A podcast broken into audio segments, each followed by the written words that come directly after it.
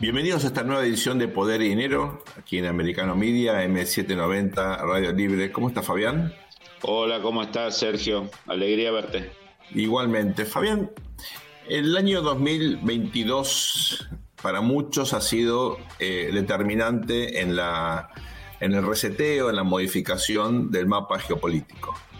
No solo, pero particularmente a partir de la invasión de Rusia a Ucrania, un nuevo papel para la OTAN, eh, claramente eh, una Rusia que pierde importancia relativa se ve como eh, muy afectada en su prestigio, en términos de seguridad internacional, China con un nuevo rol, ejercicios conjuntos entre China y Rusia, aparece Irán con una tecnología que, bueno, se sabía que tenía, pero ahora puesta en valor en el contexto de la misma guerra, eh, hay también cambios eh, en el equilibrio de poder en la región.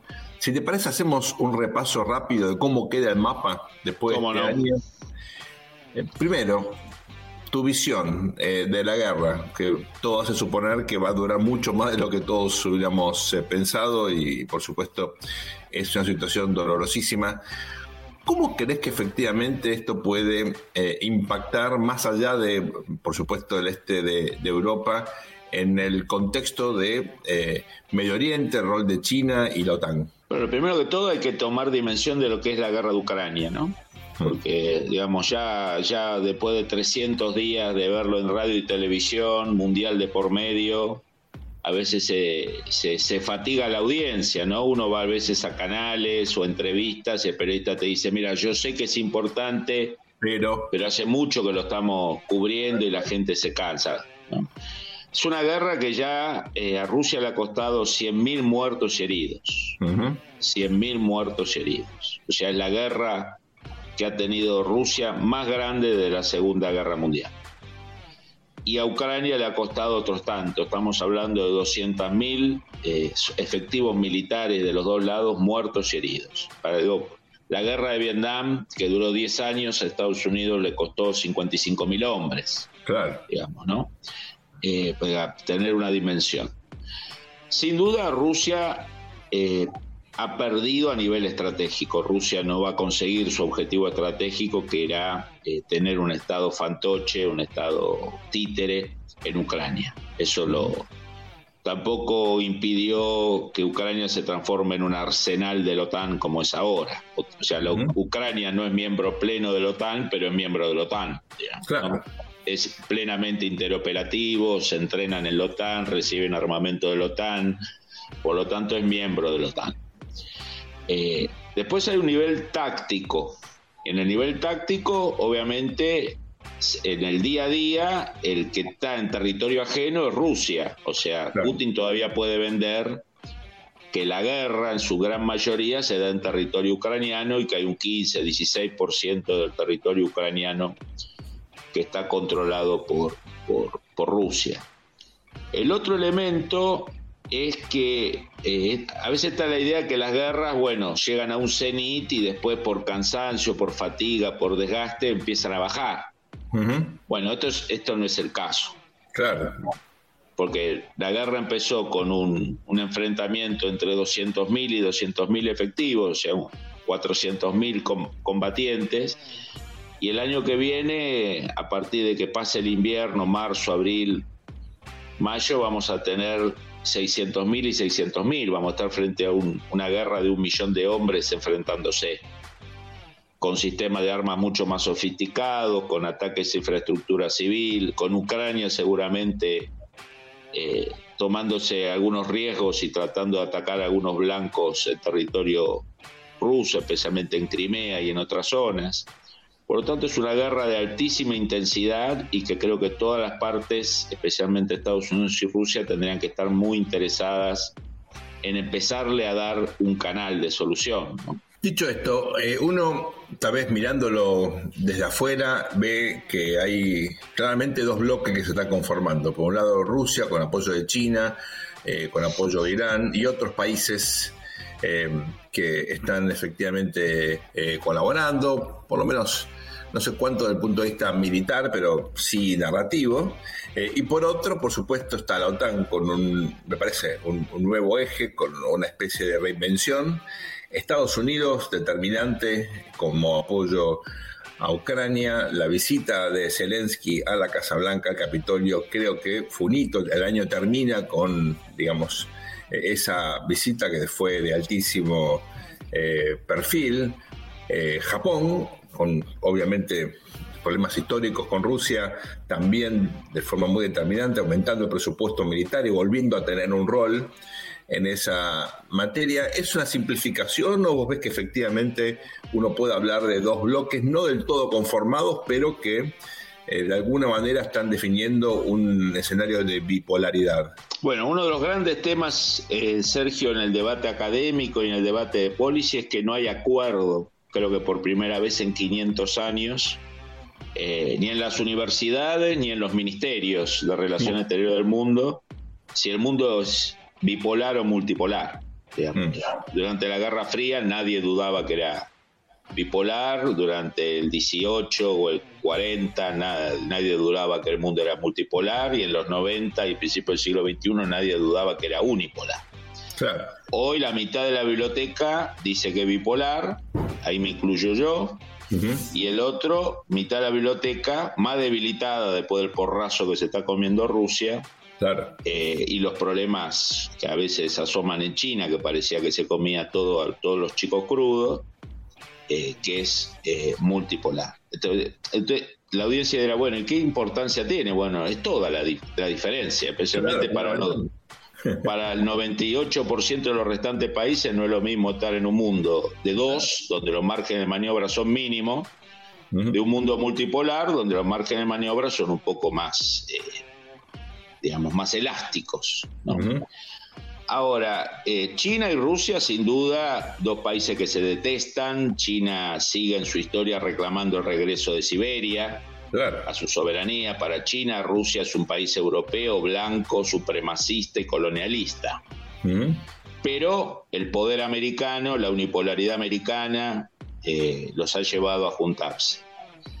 Ahora, China lo que quería era una guerra rápida en Ucrania un golpe a Occidente, la humillación de Estados Unidos, pero no le, no, no le gusta esta idea de una guerra larga, con impacto económico, con aumento de energía, con aumento de commodities. Mm. Y si vos te fijas, China en las últimas reuniones le ha pedido a Putin hablar, negociar, claro. igual que el presidente de la India. Entonces, tan cercanos, pero China no le está gustando que esto se extienda y se extienda, digamos, ¿no? por, por consecuencias eh, económicas y estratégicas, y además porque Rusia ha, reactivado rearmes que China no quiere. Claro. Por ejemplo, el rearme japonés, el acercamiento de la India, Australia, Japón y Estados Unidos. Hay un conjunto de, carambolas geopolíticas que, que no son buenas para China y que el detonador fue esta invasión. Fabián, durante los últimos 10 meses nos hemos acostumbrado una vez más a la amenaza nuclear. Eh, los rusos casi semanalmente eh, enfatizan esto como un riesgo derivado de la guerra. En Occidente, no las generaciones más jóvenes, pero las nuestras, siempre, siempre hubo una sensibilidad especial por razones obvias. Eh, termina este año y gracias a Dios no hemos tenido ningún episodio ni siquiera táctico. ¿Cómo evalúas eso hoy? ¿Cuál es la amenaza creíble que tiene Rusia de utilización de armas nucleares? ¿Hay un riesgo efectivo que esto derive en un conflicto nuclear o termina diluyéndose esa amenaza? Yo creo que es posible, pero poco probable. Ok. Eh, digamos, eso es una línea roja que China no quiere que Rusia cruce, que India no quiere que Rusia cruce, eh, y que las élites eh, de inteligencia y, de seguridad de Rusia que, lo llevaron a Putin a donde está, no creo que estén dispuestos a cruzar, excepto un ataque de Occidente, de la OTAN, un, ataque impactantísimo que humilla a Rusia por parte de Ucrania y sus aliados. Eh, o sea, creo que si bien la línea es fina, eh, no todo el aparato, lo que se llama los siloviki, las burocracias de inteligencia, defensa y de seguridad de Rusia, que están con Putin todavía, eh, hay una leve diferencia, pero sustancial, entre lo que es una tragedia para Putin y lo que es una tragedia para Rusia. ¿no? Entonces creo que esa pequeña diferencia, una de las de los que lo marca es eh, si vamos a usar la bomba atómica, la, cuestión tiene que ser clara, presente a la seguridad nacional rusa, no tu prestigio, no tu futuro político, no tus miedos, ¿no? Entonces, no creo que Occidente haga nada para que las burocracias de Rusia digan sí o sí a usar un armamento nuclear. El que puede estar tentado una escalada, porque sabe que el sistema sucesorio en Rusia muchas veces es el asesinato, eh, es Putin. Ahora, el resto del aparato no, no me queda claro que se quiera inmolar, eh, digamos, con una acción de este tipo. Por eso digo, es posible, pero poco probable. Vamos a hacer una muy breve pausa, enseguida volvemos Fabián con más poder y dinero aquí en Americano Media, M790 Radio Libre. No se vayan. Bienvenidos a este nuevo bloque de Poder y Dinero, aquí en Americano Media, M790 Radio Libre. Estamos analizando con Fabián cómo queda el mapa geopolítico luego de este año donde para algunos el mundo se ha reconfigurado. Hemos analizado en el bloque pasado la situación naturalmente de la guerra de Ucrania, el nuevo papel de China con todos sus bemoles, cómo queda Europa, Estados Unidos. Eh, te propongo, Fabi, que rápidamente eh, toquemos el tema Medio Oriente para luego sí bajar a las Américas, cómo impacta este nuevo escenario global en las Américas. En Medio Oriente uno ve, por supuesto, una situación novedosa porque parecía que había negociaciones que estaban conduciendo un nuevo acuerdo con Irán, ¿no? un acuerdo nuclear con Irán. Todo esto queda desdibujado en un contexto en el cual Irán se ha convertido en un proveedor de tecnología, de drones eh, eh, para, para Rusia. Y también es cierto que los eh, acuerdos de Abraham, bueno, terminaron siendo mucho más nítidos, más importantes de lo que algunos eh, eh, suponían ex antes. Unos pensaban que sin Trump eh, tal vez estos acuerdos se iban a dibujar y pasó exactamente todo lo contrario. ¿no? ¿Cómo queda, en tu opinión, este mapa? ¿Qué se puede esperar del conflicto en Medio Oriente y hasta qué punto Irán es hoy una amenaza aún más importante en materia de seguridad internacional de lo que era antes? Bueno, primero que todo, la continuidad de política exterior, ¿no? Más allá de las pujas entre liberales y conservadores entre Estados Unidos, Biden ha sido uno, un seguidor y un profundizador de grandes tendencias que marcó Trump. Por ejemplo, China es el rival estratégico y hay que acercar a los países árabes sunis del Golfo a Israel. Claro. O sea, hay una continuidad y una profundización entre las dos últimas gestiones eh, de Estados Unidos, esto empieza, esto es lo que nos muestra que hay políticas de Estado. Empieza a haber políticas de Estado y creo que eso va después tener un derrame en moderar eh, ciertos debates que se dieron en Estados Unidos en los últimos tiempos cuando no había enemigos claros. Como decís vos, el acuerdo con Irán parecía que era una bandera de la administración Biden, de hecho recuperar el acuerdo del periodo Obama-Biden que, tiró abajo eh, Trump con justa razón, porque era un acuerdo muy laxo y muy, muy, muy inseguro para Occidente y para Israel. Y lo que se está produciendo ahora es como una especie de alineamiento del planeta. Estados Unidos está demostrando poco interés en avanzar con Irán. Irán cruzó una línea roja, que es ayudar a Rusia a atacar a un aliado de Estados Unidos y de la OTAN como es Ucrania. Israel que tenía una relación constructiva con Rusia por la migración rusa, por la seguridad de Siria, Líbano, eh, ve que los iraníes están usando Ucrania como, es, como ensayo para sus tácticas militares, que empiezan a recibir asistencia técnica y económica de Rusia, eso empieza a generar un giro en Israel, que se había mantenido bastante neutra en el tema Ucrania, yo creo que Israel no está vendiendo armas, no está entregando armas, pero sí debe estar entregando inteligencia e información muy valiosa y algunos eh, contramedidas muy sofisticadas a Ucrania eh, en esta guerra con Rusia y con, el armamento iraní ruso. Y al mismo tiempo un gobierno de derecha a derecha en Israel, ¿no? Siempre, siempre estábamos acostumbrados a un, a un Netanyahu que ladraba pero que no mordía, que siempre se corría al centro, que siempre lograba gobiernos que no iban a la guerra o en el fondo dialoguistas, pero estamos frente a un fenómeno político muy interesante, ¿no? que es eh, un gobierno de la derecha más dura de Israel y de la más eh, ortodoxa, eh, y que en su carpeta, en su carpeta está esta idea de tenemos una ventana de no mucho tiempo para parar el tema Irán que antes Estados Unidos siempre era el actor como que sostenía la correa para que Israel no escalara. Pero ahora Estados Unidos ve a Irán como ayudando a Rusia, la ve como, como, como no dispuesta a acordar en el tema nuclear. Entonces creo que tenemos un escenario 2023 donde va a haber que estar muy atento al tema Irán, ¿no? Si te parece bien, Fabián, entramos en las Américas, miremos la región. ¿Cuáles te parece que fueron las principales eh, repercusiones, el impacto más nítido de eh, este nuevo escenario internacional en las Américas? Bueno, primero que todo, un boom de los commodities, ¿no? Un salto en las materias primas, y que algunos países lo procesaron virtuosamente mm. y otros le pegó mal, digamos, ¿no? creo que lo primero que se demostró es que nuestra región sigue dependiendo de materias primas.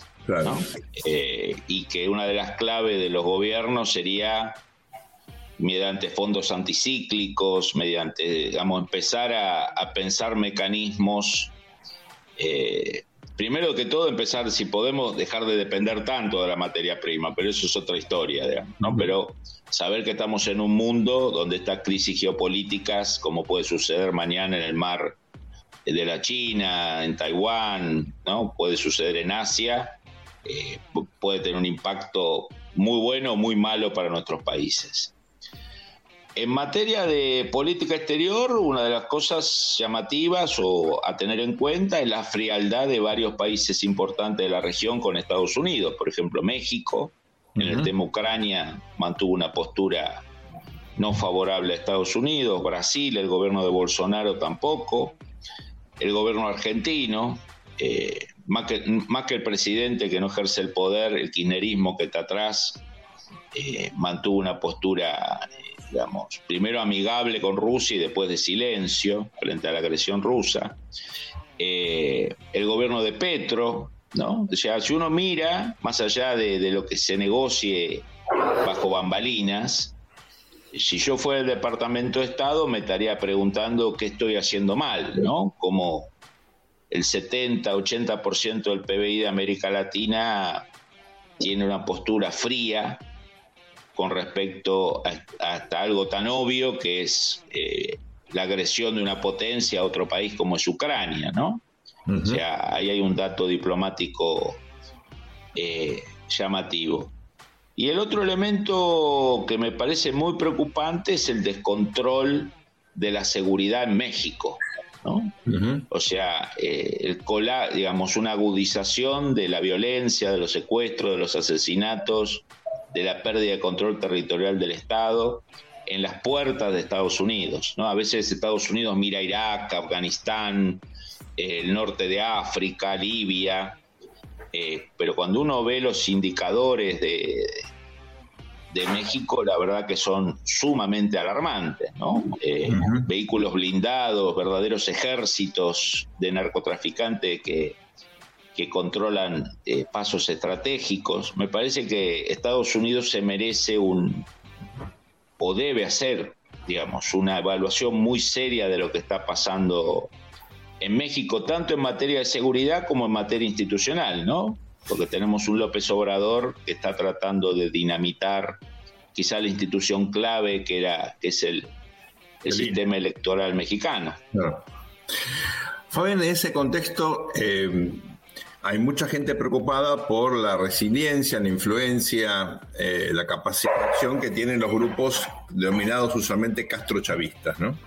Es decir, eh, la capacidad que tienen grupos que han operado, que sabemos, en distintos países de la región, lo vimos con las protestas en Chile, lo hemos visto eh, seguramente también en Perú y en otros casos, en un contexto en el cual, bueno, eh, claramente Venezuela parece eh, fortalecida, eh, sobre todo para la política energética del presidente Biden y, claro, aparentemente, si bien Rusia está con un foco puesto en el conflicto, sigue habiendo capacidad operativa, logística de estos grupos en la región. ¿Cuán seria es esa amenaza y hasta qué punto eso pone en riesgo la democracia en América Latina? Yo creo que volvemos, una gran estrategia de los Estados Unidos a nivel global frente a China en gran medida, en, manera secundaria frente a Rusia, tiene que incorporar eh, una mejora sustancial de, de las acciones, de la cooperación con los sectores democráticos, con los sectores liberales, con los sectores prooccidentales de América Latina lo que hay es una sucesión de éxitos de esta combinación de plata venezolana, plata de narcotráfico, inteligencia cubana, lo vimos en Chile en 2019, lo estamos viendo en Perú hoy, ¿no? Con esta idea de reivindicar el golpe de Estado de Castillo y las agitaciones populares. Yo creo que en el terreno, la inteligencia cubana, la plata de narcotráfico, la, eventualmente el apoyo ruso, financiero, todo, todas cosas que hemos hablado muchas veces con nuestro amigo Hugo Hacha, ¿no? Eh, creo que Estados Unidos tiene que mejorar sustancialmente eh, contramedidas, ¿no? Eh, porque el, partido está muy desequilibrado, ¿no?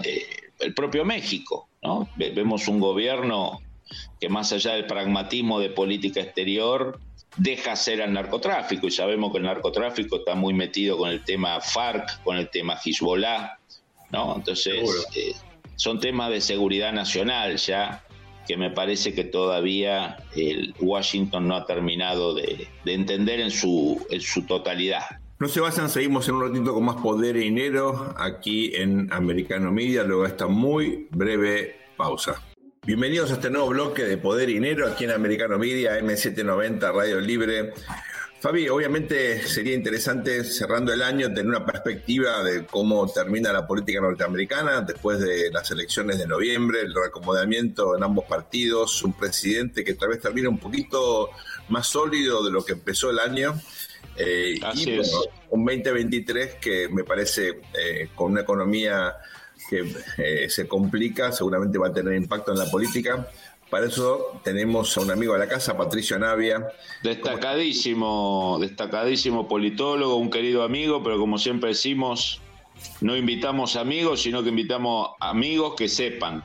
Claro. Y se trata de Patricio Navia, un gran politólogo chileno, radicado hace muchos años en los Estados Unidos, más, más precisamente en el estado de Nueva York. Bienvenido, Patricio, a Poder y Dinero.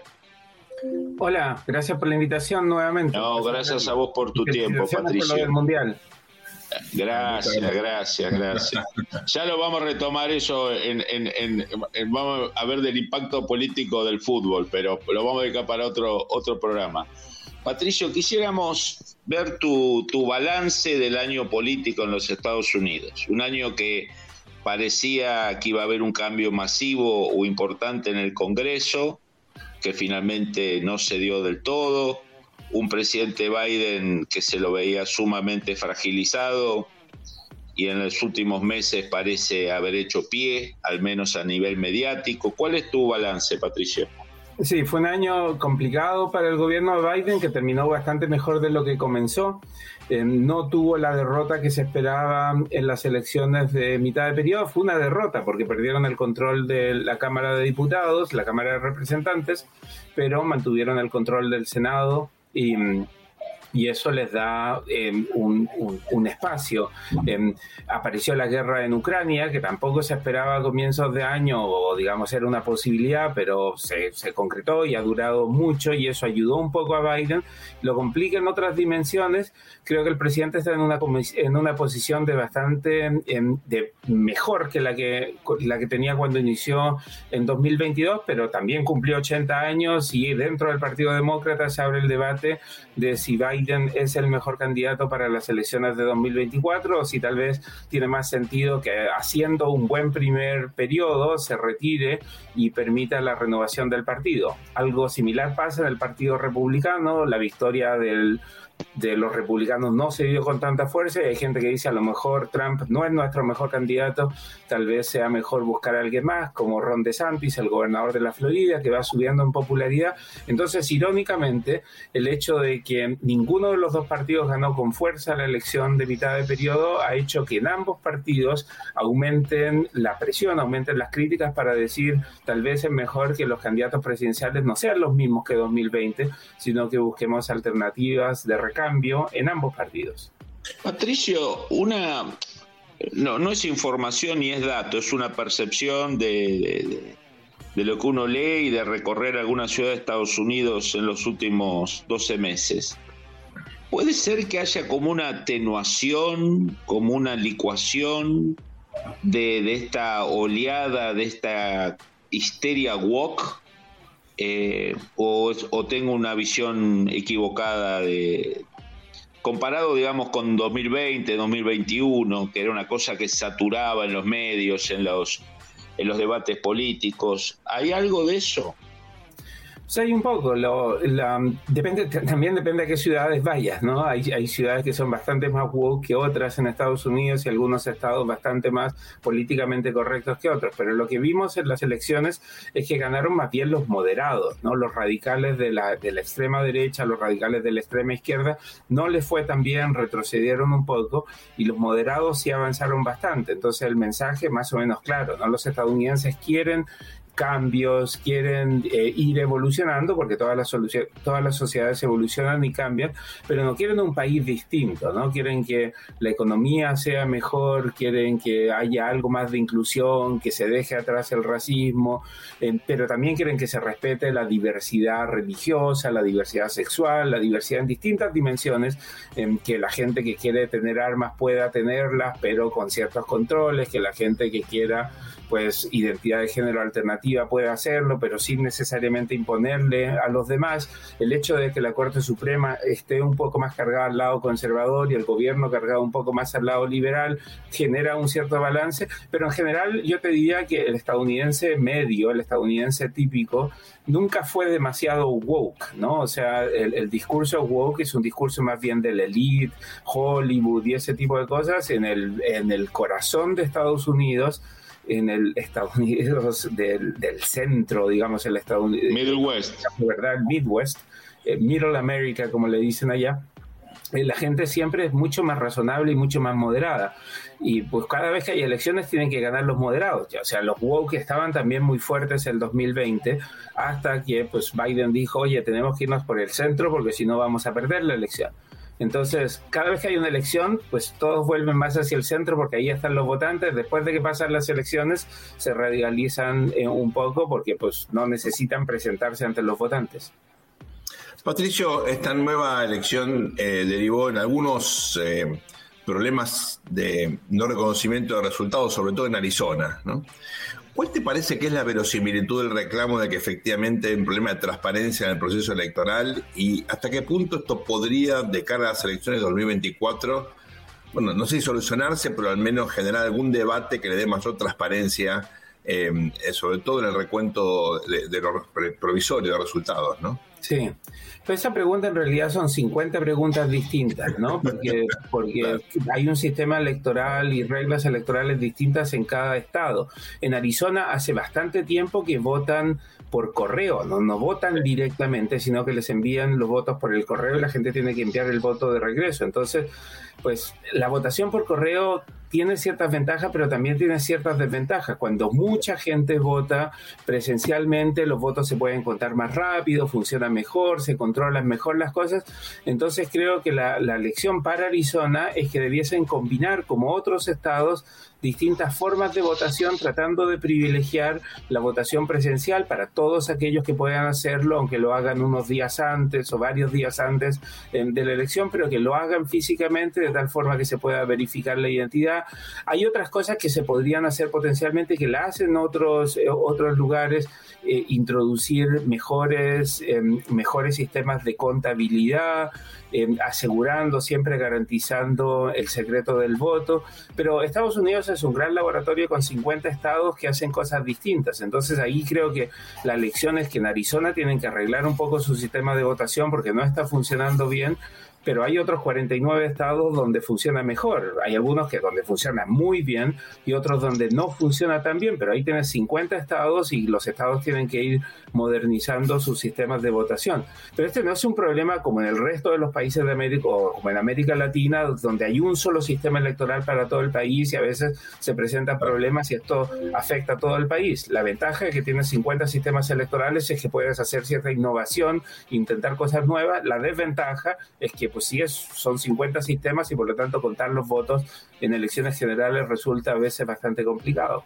Patricio, vos como politólogo, como especialista en sistemas electorales, ¿es recomendable una plena votación vía correo? Pues depende de qué tan bueno sea el correo, ¿no? Y depende de qué encontrar el correo. O sea, digo, si el correo está controlado por el partido político de turno, por algún sindicato ultrapoderoso, algunas cartas no van a llegar. Digo, imagínate en lugares donde el correo está controlado por un sindicato y hay zonas, sindicato de izquierda, y hay zonas donde hay más gente de derecha, pues esas cartas se van a perder, no van a llegar. Entonces, depende de quién maneja el correo, depende de qué tan bueno sea, qué tan confiable sea. Por ejemplo, en el caso de Arizona, es, es ¿cuál sería la situación, por ejemplo? Ahí, bueno, el correo en Estados Unidos lo maneja el sistema federal. Creo que el problema en Arizona es que el, eh, hay un montón de gente que podría votar presencialmente, otros que incluso podría buscarse alguna forma de hacer que voten online. Digo, hay mecanismos para para hacer esto y que, que, son tan confiables y presentan algunos problemas. Todos los sistemas presentan problemas,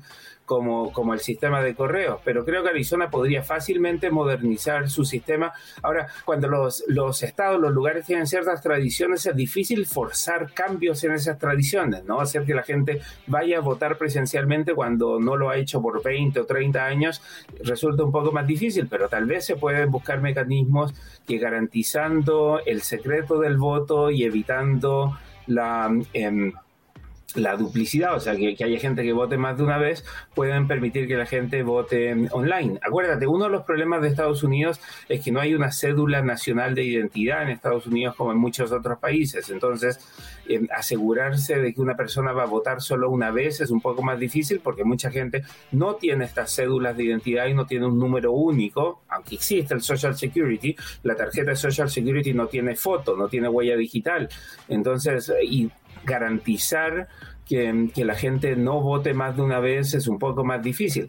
Pero creo que el problema en Arizona está mucho más por el lado de, pues, busquen un sistema que, reconociendo lo que ha hecho Arizona históricamente, pueda eh, ajustarse a la realidad de ese estado. Digo, insisto, la ventaja de Estados Unidos es que son 50 estados con 50 tradiciones, incluso culturas algo distintas, y se pueden buscar mecanismos para eh, facilitar y promover la participación, dadas las características de cada estado.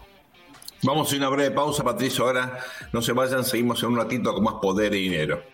Bienvenidos a este nuevo bloque, el último de este programa de Poder y Dinero, aquí en Americano Media M790 Radio Libre. Estamos con Fabián entrevistando a Patricio Navier, destacadísimo politólogo originalmente chileno que hace mucho vive en los Estados Unidos.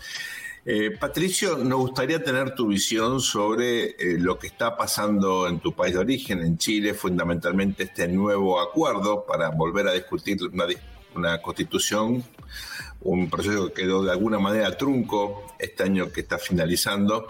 ¿Cuál es tu visión al respecto? ¿Qué podemos esperar? ¿Se trata ahora sí de un intento que puede derivar en una constitución más apoyada de forma eh, más amplia? Contanos cuál es tu visión al respecto, por favor.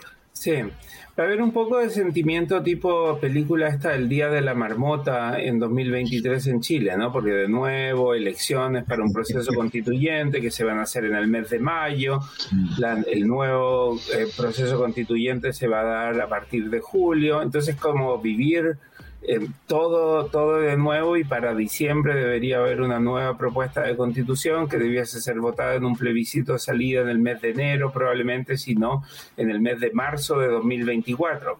Acordémonos que todo esto empezó en 2019, o sea, se está demorando, se demora más que las eliminatorias para el Mundial, ¿no? O sea, larguísimo, larguísimo eh, todo, todo este proceso.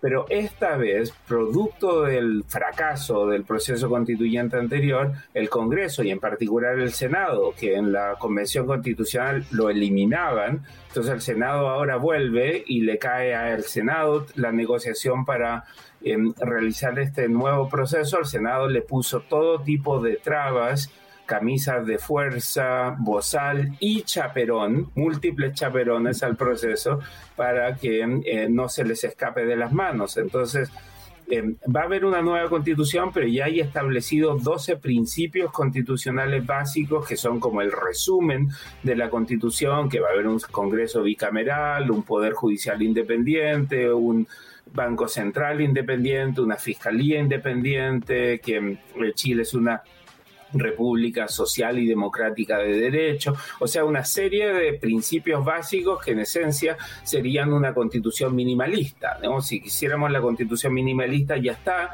pero además va a haber un grupo de expertos que va a proponer em, una va a ser una propuesta de constitución a que luego el grupo de 50 personas electas va a llegar y va a decir, bueno, trabajamos a partir de esta propuesta, la modificamos un poco, hacemos algunos cambios.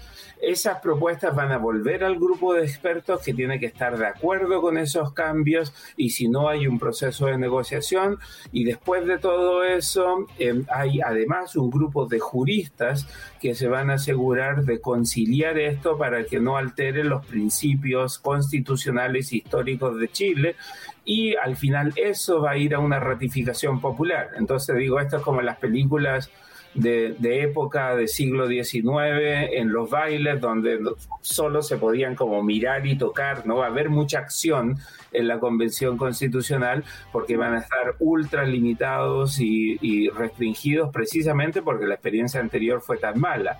Entonces vamos a terminar teniendo una constitución que es casi idéntica a la constitución actual, pero que fue redactada en democracia. Yo creo que alguna vez les conté que eh, mi lectura del proceso constituyente, del mejor proceso constituyente chileno era eh, este esta metáfora de Pierre Menard reescribe el Quijote, ¿no? Del cuento de Borges, que Pierre Menard escribe un libro que es idéntico al Quijote, pero es distinto porque lo escribió él y no Cervantes. Y en esencia vamos a terminar teniendo la misma constitución de Pinochet, modificada muchas veces, por cierto, en democracia, con principios muy claros de propiedad privada, de instituciones sólidas, eh, pero va a haber sido redactada formalmente al menos por una convención democráticamente electa. Es un camino largo para llegar al mismo lugar, pero a veces esos ritos son importantes en la democracia. Eh, Patricio, Chile tiene un partido comunista muy ortodoxo, históricamente y su actual dirigencia, más allá de algún relato woke y tratar de meter alguna agenda postmoderna que paradójicamente no se aplica en Cuba, ni en China, ni en ningún país comunista, pero bueno, hay esa mezcla de leninismo y wok que tiene el PC chileno. Eh, va a tragarse todos estos sapos, va a poner en el balance su doctrina o eh, va a privilegiar las embajadas, los cargos públicos. Eh, todos los recursos económicos del Estado que ahora maneja. ¿Cómo ves que va a ser la evolución del PC? Sí, bueno, el, estar en control del Estado los ha ayudado mucho a, a, tener trabajos y mejorar su posición, su posición económica, ¿no? Había un político italiano que decía que el poder desgasta al que no lo tiene, ¿no? El que tiene el poder, pues aprovecha, usurpa del poder y de los recursos. El Partido Comunista no se va a salir del gobierno de Boric, aunque está descontento, no le gusta este acuerdo, pero va a mantener esta lógica de decir con un pie en la calle, con el otro pie en el gobierno. Eh, el problema para el Partido Comunista es que los chilenos ahora están más preocupados del empleo, de la delincuencia, que son temas que en general los comunistas no, manejan muy bien porque desde la izquierda esta visión idealista de la, de la delincuencia que la delincuencia es producto del, del descontento social. Y además sabemos que los, en los regímenes comunistas hay poca delincuencia porque pues, la policía política lo controla absolutamente todo y saben inmediatamente quiénes son los delincuentes. Entonces, digo, la delincuencia es producto en cierto modo también un resultado de la libertad, ¿no? Las sociedades libres pues, tienen delincuencia, las sociedades que son autoritarias a los delincuentes o a los que se sospecha son delincuentes, pues los pueden meter presos o los pueden matar. Em, entonces en democracia tenemos esos, esos problemas. En general el Partido Comunista tiene, una, tiene un problema, ¿no? Tiene que ejercer el poder en democracia, por lo tanto tiene que satisfacer las necesidades de la gente. Los chilenos en general quieren más consumo, quieren derechos de consumidores y el Partido Comunista quiere un Estado mucho más grande. Los chilenos quieren que el Estado los proteja un poco más del abuso, eh, quieren que el Estado les dé más oportunidades, mejores pensiones, pero les gusta lo privado, ¿no? La gente dice quiero tener mejores pensiones, pero también quiero que la, mi cuenta privada de, de ahorro de pensiones siga siendo mi cuenta privada del ahorro de pensiones. O sea, la gente quiere ambas cosas. El Partido Comunista ofrece uno que la gente quiere, que es más subsidios, más servicios estatales, pero ofrece otra que la gente no le gusta mucho, que es reemplazar al mercado con el Estado. La gente dice, no, a mí me gusta el mercado, cuando soy consumidor y puedo, quiero ir a consumir con el mercado porque las tiendas están abiertas, porque no hay paros, porque me atienden bien, porque hay competencia. No me gusta ir a los servicios del Estado porque pues, ahí los funcionarios no necesariamente me atienden bien, no hay suficientes recursos, no hay competencia, tengo que esperar meses, si no años para un tratamiento médico. En el sector privado, pues puedo hacerlo relativamente rápido si tengo acceso al crédito. Entonces, el Partido Comunista tiene un discurso contra el abuso que funciona bien, pero no tiene una propuesta de cómo reemplazar al mercado, porque la gente quiere que el mercado funcione mejor. No quiere que el Estado reemplace al mercado y ahí el Partido Comunista se cae con mucha fuerza en Chile. Sabes, Patricio, que hay otra interpretación respecto a lo que eh, vos decías eh, en relación a, eh, a los niveles de seguridad en países autocráticos, ¿no? Algunos creen que las estadísticas en los países autocráticos son poco creíbles, en general hay mucha manipulación, pero hay otra interpretación un poquito más arriesgada y es que los delincuentes están en el poder, por eso tenés menos delincuencia. eso por supuesto es, eh, irónico. Eh, Patricio, queremos agradecerte desde el equipo de Poder Dinero toda tu colaboración este año, ha sido un placer tenerte. Eh, como columnista has sido muy generoso con nosotros, con tu conocimiento, con tu visión. Eh, así que queremos mandarte un fuertísimo abrazo, muy, muy felices fiestas y por supuesto este programa está siempre dispuesto a tenerte cuando tú dispongas. Y gracias a la constituyente te vamos a estar llamando durante dos años para hablar de la misma. Sí, o podemos repetir el programa del año pasado, porque va a ser lo mismo. un gran 2023 para ustedes. Gracias, Patricio. Un gran abrazo. Esto ha sido todo por hoy. Muchas gracias por acompañarnos. Estamos en Poder y Dinero por Americana Media, AM790, Radio Libre. Hasta pronto.